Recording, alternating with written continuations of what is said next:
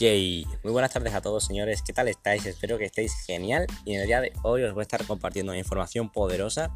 Hoy no tenía pensado grabar más, he estado grabando esta mañana como siempre, suelo grabar por la mañana y bueno ya es por la tarde, pero he estado escuchando una información que me apetecía compartir sinceramente, así que os lo traigo aquí fresco para vosotros.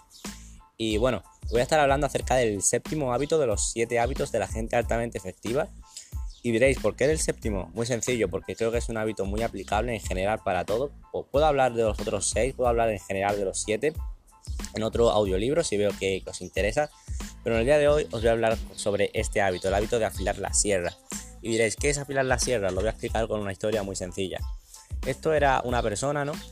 Que estaba con su, con su sierra intentando cortar un árbol y de repente aparece un vecino, un vecino suyo y le dice, oye, ¿qué te parece si descansas un rato? ¿Cuánto tiempo llevas ahí? Pues llevo desde la mañana, seis horas ya. Esto es realmente duro, no pensaba que iba a tardar tanto. ¿Qué te parece si descansas y de paso afilas la sierra? Así te será más fácil cortar luego el árbol.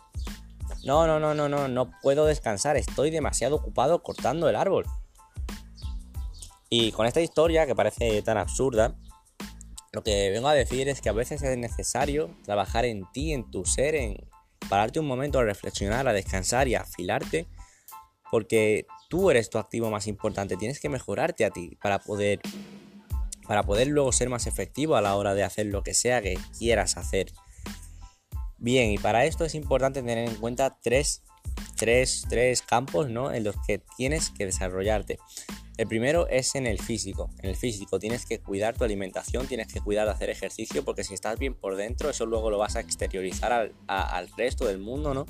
Vas a ser más efectivo, vas a funcionar mejor, vas a pensar mejor, vas a estar más descansado, vas a estar fresco y vas a estar con energía para poder afrontar el día a día en el camino hacia tus objetivos.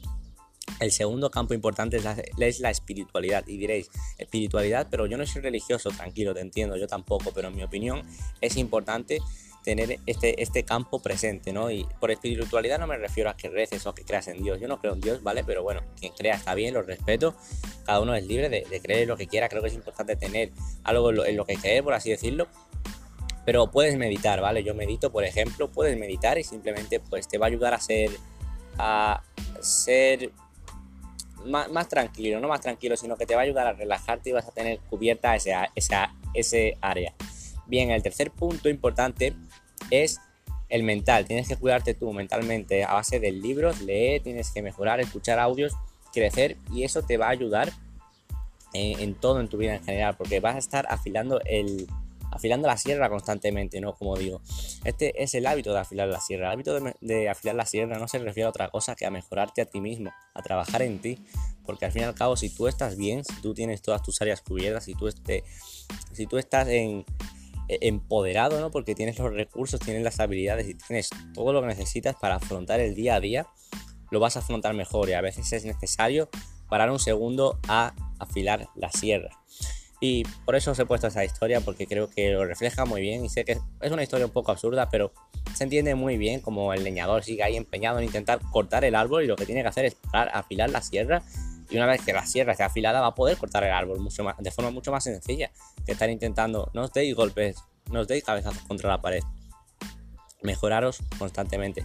Y bueno, con esto simplemente ya voy a concluir el audio. Espero que os haya gustado, espero que os haya aportado este podcast. Y como siempre me despido, yo soy Jorge Camlo y nos vemos en el siguiente audio. Let's go.